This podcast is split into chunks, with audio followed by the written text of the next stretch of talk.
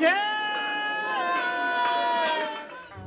各位客官，里边请，欢迎来到法律小茶馆。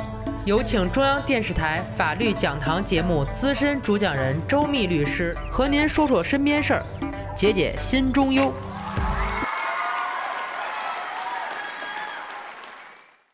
锄禾日当午，打工好辛苦，老板欺负人。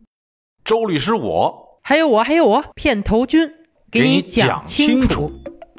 各位听友，神出鬼没并且不愿透露姓名的片头君又来了。今天啊，我给大家讲一讲工伤那点事儿。小小马啊，今年四岁了，之前啊一直和爷爷奶奶住，这眼看着啊就要上幼儿园了，老人们接送也不方便，小马就将小小马和自己的好友的孩子啊放在同一所幼儿园，拜托朋友每天接回家，等小马下班了再去朋友家接儿子，这样暂时解决了孩子的接送问题。这天中午，小马啊接到朋友的电话，说今天家里有事儿，孩子的姥姥想趁着周末放假，将孩子接去玩两天。孩子下午放学之后呢，就直接从学校走了。小马听了也没说什么，还再三的感谢他朋友一直麻烦人家。可这挂上了电话，小马心里可就嘀咕了：这孩子四点就放了，我下班最早也得六点呢，来不及呀。小马这愁啊，坐在工位上是唉声叹气。隔壁桌的小刘见状，关心的问小马：“哥们儿，咋的了？这是让人给煮了？”小马苦涩的一笑：“别提了，之前拜托我哥们儿接我儿子，今天人家家里有事儿，接不了。咱六点下班，我来不及呀。”小刘一听，仗义的说：“这有啥的呀？你尽管去，咱今儿又没啥事儿，有事儿啊，我给你支应着。”小马啊，眼睛顿时放光了，这能行吗？小刘啊，拍着胸脯保证：“放心吧，大兄弟。”小马啊，很是感激。盯着三点左右啊，小马跟小刘啊打了声招呼，就去接儿子了。接上儿子，俩人就往家走。不料啊，在离家只有不到五百米的时候，突然冲出一辆小轿车，将小马啊刮倒。还好小马关键时刻下意识地护住了自己的儿子，小小马没有受伤。可小马就不那么幸运了，左臂骨折。警方啊出具事故报告书，对方啊全责，人家也挺痛快，也没赖账。这让小马啊心情很舒畅。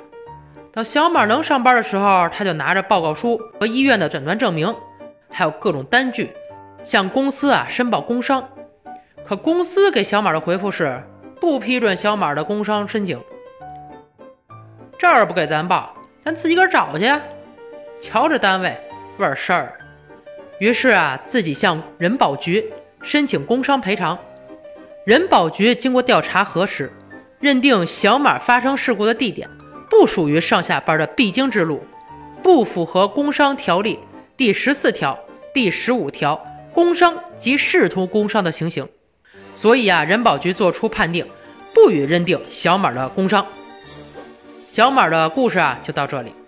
那位说了，小马这怎么就不属于上下班必经之路了？这离家啊只有五百米，恨不能让人家跟孙悟空似的翻个跟头进去吧？天天都这么走，怎么就不对了呀？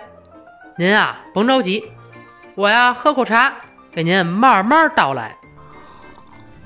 小马未经单位批准提前下班，不属于工伤保险条例所规定的上下班途中，所以啊不予认定。您啊可听准了，您说的那个上下班途中和我说的这个上下班途中可不一样的啊。各位听友朋友们，咱们家里就算再有事儿，也得按规定来。您啊甭药王殿进香，自讨苦吃，最后受伤的还是自己。小茶馆啊，在这里衷心的祝愿各位听友开开心心上班去，平平安安回家来。好了，这期小茶馆就到这里，我们下期接着聊。喜欢法律小茶馆的听友，记得点击上方订阅。每周二六中午十二点，我们与您不见不散。哎，对了，小马啊，以为自己这事儿啊就这么完了，没想到事后公司的领导啊找到了他，不光给小马报销了去医院看病的打车费，还给了他一笔慰问金。领导说了，以后有事儿啊一定要说，公司又不是不讲人情，规定是死的，人是活的呀。以后啊一定要记住。这件事儿结束之后啊，小小马的同学们可都知道了。小小马的爸爸啊是铁臂阿童木，可以装汽车。好了，这回真的是要拜拜了哟。如果您生活当中有什么烦心事儿、麻烦事儿，欢迎评论或私信留言，我在法律小茶馆等着您。